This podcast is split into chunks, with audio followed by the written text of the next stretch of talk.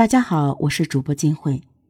二零零六年七月十日，中国驻美国大使馆给安徽省合肥市委书记孙金龙转来一封来自美国罗莱特公司的信函。信函称，合肥瑞茂进出口公司涉嫌国际诈骗。孙金龙立即作出批示，要求合肥市公安局迅速侦破此案。经过公安干警数日的奋斗。涉嫌诈骗欧美十三个国家的三十多家公司的十三名案犯全部被缉拿归案。二零零七年六月十九日，合肥市中级人民法院第一次开庭审理此案。当主犯之一何淑芬被带到法庭上时，所有人都惊奇不已。何淑芬曾经是一名优秀的翻译和教师。他是如何堕落为一名国际诈骗犯的呢？今年二十八岁的何淑芬是河南洛阳市人，一九九七年毕业于洛阳农业专科学校商贸英语专业。读大二时，他就拿到了专业英语四级证书，包揽了学校各类英语竞赛的冠军。毕业那年，一位外国学者到该校访问时，何淑芬全程充当翻译。外国学者对他的口语水平大加赞赏。一九九九年，何淑芬获得了到河南省小浪底工程指挥部担任翻译的机会。为了提高业务水平，他恶补和水利工程有关的英语知识。功夫不负有心人，何淑芬的翻译受到了外国专家的一致好评。指挥部的一位领导对他十分欣赏，曾表示待工程结束后。推荐他去北京工作。后来由于种种原因，何淑芬没有去成北京，但他在小浪底工程中的出色表现，使得他在家乡名声大振。工程一结束，他就被当地最好的一所中学龙门一中挖去当英语教师，月薪一千元。每月一千元的工资在当时已经不算低了，但何淑芬却整天愁眉不展，因为。她丈夫和公公都得了家族遗传性糖尿病，每年光药费就要花掉四五万元。丈夫没有工作，全靠她挣钱治病养家。丈夫吴庆也是一名大学毕业生，谈恋爱的时候他还没有发病。在他们婚礼前的那个月，吴庆将他拉到一边说：“淑芬，有件事情我一直想告诉你。”我家有糖尿病遗传史，爷爷、爸爸都得病了。我早晚也会得那个病的。我们还是分手吧。何淑芬紧紧抓住未婚夫的手，温柔的问：“你还爱我吗？”吴庆重重的点了点头：“有爱就够了，一点小病算得了什么？”将来你要是真发病了，我挣钱给你治病，替你孝敬爹妈。未婚夫还想说什么，何淑芬用一个热吻堵住了他的嘴。吴庆的担心很快变成了现实。那是他们婚后的第二个月，那天上午，何淑芬正在批改作业，丈夫的同事突然打来电话说：“何老师，吴庆的眼睛看不见了。”何淑芬急忙赶往医院，医生说：“你老公是糖尿病引发了视网膜病变。”医生的话无异于晴天霹雳，她跪在医生面前求他救救吴庆。医生告诉他，这病暂时只能靠药物压下去，要做好长久治疗的打算，可能需要一大笔费用。吴庆住院没几天，他们的三千块钱积蓄。就所剩无几了。经过治疗，吴庆的眼睛勉强能看见东西了。他为了省钱，就坚决要出院。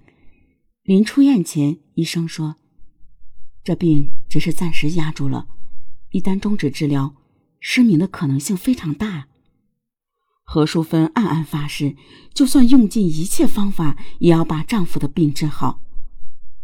丈夫回家后，只能保守治疗。即使这样，他和父亲每年光吃药的费用也要好几万。随着女儿的降生，何淑芬一个人的工资远远不够应付。二零零六年三月初，正在四处借钱的何淑芬接到以前做兼职时的一家公司经理打来的电话，对方在电话里说。合肥瑞茂进出口公司需要一名翻译，月薪两千，业绩好还有奖金。问何淑芬愿不愿意干，何淑芬当即答应了下来。三天后，她告别丈夫和女儿，踏上了去合肥的旅途。来到合肥后，何淑芬发现瑞茂进出口公司位于一栋写字楼的六层，公司大约有二十多个年轻职员。每人都配有一台笔记本电脑，看起来相当正规。公司的副总经理刘向阳把何淑芬请到办公室里，并告诉他：“我们公司专门和国外客户做生意，所以需要一名出色的英语翻译。先前呢，我们也招过很多大学生，但都不满意。你是熟人介绍来的，就先留下来试试。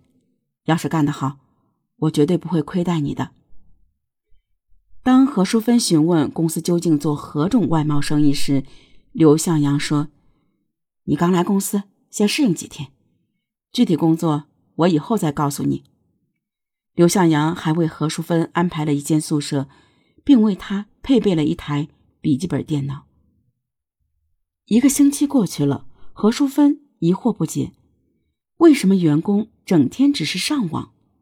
一次，他忍不住向一位同事打听：“我们究竟做什么业务呢？”同事冷冷地说：“不该问的你别问，经理呢自有安排。”二零零六年三月十二日，何淑芬突然接到刘向阳指派的任务，让他一起去机场接一位美国客户。刘向阳说：“一会儿接待客户时，你就用李振这个名字，记住了吗？”何淑芬不解，忙问：“我有自己的名字，为什么要叫李振？”刘向阳说：“这是公司的规定，你照做就行了。”在机场，何淑芬见到了美国罗莱特制造公司的弗兰克·戈高尔先生。在双方正式洽谈时，何淑芬才知道，公司是以向对方订购铜质压冲，而邀请葛高尔先生来商谈合约的。渐渐的，何淑芬发现刘向阳总是十分爽朗的答应了对方产品的报价、运输方式、交货时间等。就在快要签订合同时，刘向阳让何淑芬提醒对方，他们可以在原先报价的基础上提高两个点。但我们公司需要十台笔记本电脑，这是在中国做生意的通行做法。何淑芬一惊。这不是堂而皇之的索要回扣吗？刘向阳瞪了他一眼。何淑芬生怕得罪经理，只能把他的话原原本本的翻译了出来。葛高尔先生很不解，但他是第一次来中国，以为这是跟中国人打交道的潜规则，于是他答应了。合同签订后，葛高尔先生回到了美国，开始等待瑞茂公司打来的预付款。第二天，何淑芬刚到公司，发现办公室里空空如也。正在这时，清洁工对他说：“这家公司昨天晚上连夜搬走了。”何淑芬呆了，连忙拨打刘向阳的电话，问他为什么要搬家，为什么不通知他。刘向阳说：“我想你大致明白我们是干什么的了。如果你愿意回来，我们热烈欢迎。”如果你有其他想法，就别往费心机找我们了。欠你的工资，我会安排人打到你银行卡上。你们是不是专门骗外国人的钱？你就别管那么多了，要么继续跟我们干，要么回家当你的穷教书匠去。何淑芬万万没想到自己竟然被人利用了，参与了诈骗。她想来想去，有了回去的打算，可是。他拿起电话，就听到女儿在那头哇哇大哭，还夹杂着老人的阵阵咳嗽声。原来何淑芬走后，公公就发病了，吴庆告诉妻子：“我打算出去找工作，挣钱给父亲治病。千万别，老公，你的身体哪能出去工作？钱我来解决。公司经理很欣赏我，很快就有钱了。”何淑芬下意识地说出了这句话。挂断电话后，何淑芬头脑一片空白。晚上八点多钟，何淑芬。最终拨通了刘向阳的电话。刘向阳在电话那边兴奋地说：“这就对了，跟在我后面，你绝对不会吃亏的。我保证你的工资是以前的好几倍。”何淑芬这才知道，瑞茂进出口公司其实就是打着做外贸旗号的诈骗公司。他们专门以下大额订单为诱饵，骗取外商来合肥洽谈。在签订合同前，变着法子向对方索要回扣。员工对外都自称是业务经理，他们有一定的外语水平，成天在网上寻找合适的外国公司伺机行骗。只要有人上钩，不管对方生产什么，他们都表示出兴趣。二零零六年三月二十七日，刘向阳兴奋地说：“美国一家叫做欧文莱的公司上钩了。”原来他这次以订购铜制精密压冲件为由，成功的骗取了对方的信任。二零零六年四月十一日，美国欧文莱公司的代表比尔抵达合肥，刘向阳专门租借了一辆奔驰车去机场迎接，还安排何淑芬献花。隆重的迎接仪式果然迷惑了对方。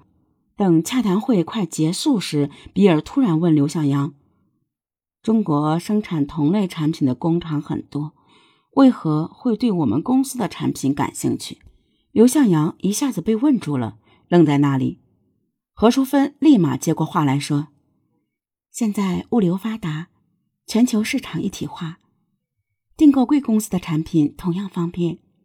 更何况，我们的委托方对贵公司的产品质量更为信任。”何淑芬机智的解释让比尔连连点头，刘向阳松了一口气。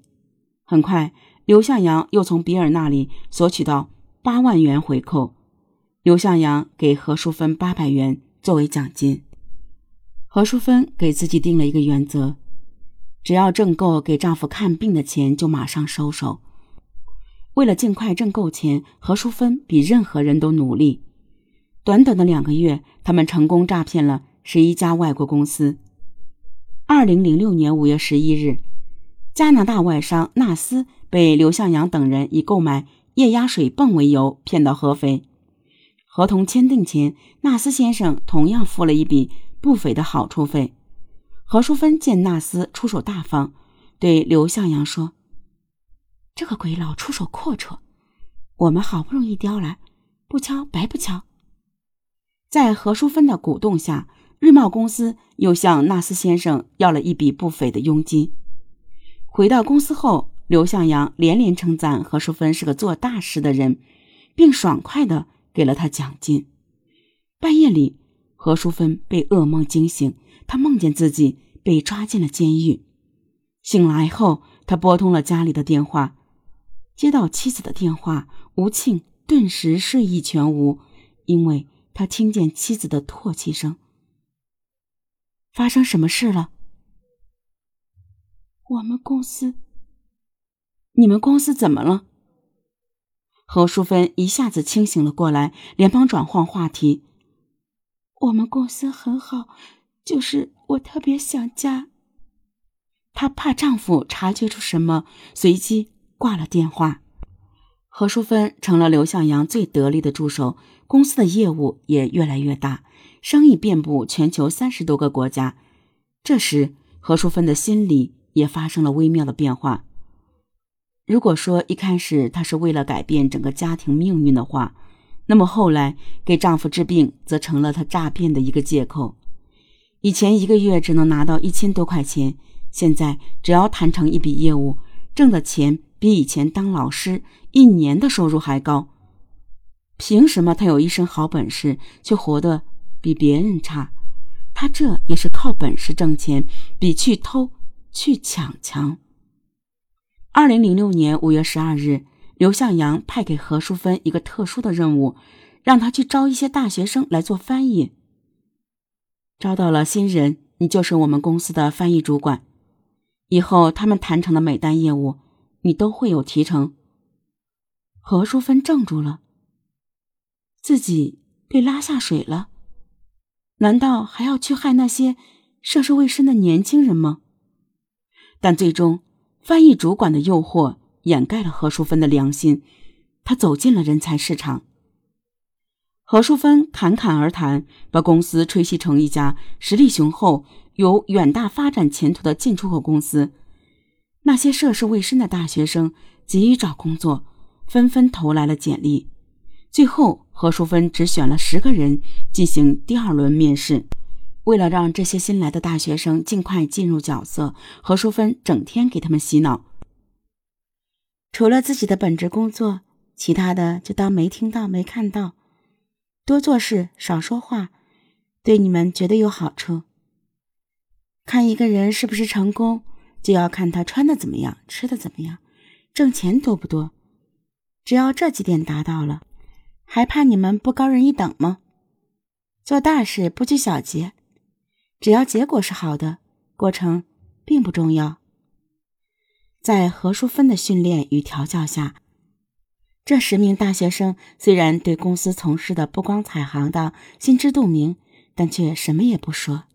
之后。他们屡屡得手，短短四个月就骗了众多外国公司，涉案金额高达一百多万元。何淑芬晋升为公司元老级人物，钱也越挣越多。二零零六年七月十日，一直没收到瑞茂公司预付货款的罗莱特公司感到不妙，几经了解才知道中了圈套，他们立即向美国商务部。中国驻美大使馆写信举报瑞茂公司可能涉嫌诈骗。合肥市委书记孙金龙收到中国驻美大使馆寄来的信函后，十分重视，立即责令庐阳公安分局全力侦查。二零零六年七月十四日，刘向阳、何淑芬等十三名犯罪嫌疑人全部落网。何淑芬被抓后，警方很快通知了他的家人。吴庆怎么也不敢相信一向善良的妻子会去骗人，在确凿的证据面前，他不得不接受这个残酷的事实。吴庆不知该如何面对妻子，只好让母亲带他给关押在合肥市第二看守所的何淑芬捎去一封信。在信中，吴庆对妻子说：“以前我们一家三口，日子虽然苦，却很快乐。”你想过没有？以前你就是我们的精神支柱，有你才有家呀。手捧着丈夫的信，何淑芬好几次哭得晕了过去。丈夫的每一句话都像一把利刃，搁在她心上。何淑芬知道自己错了，她一直想给全家人找一条出路，但现在恰恰是她断了他们的未来。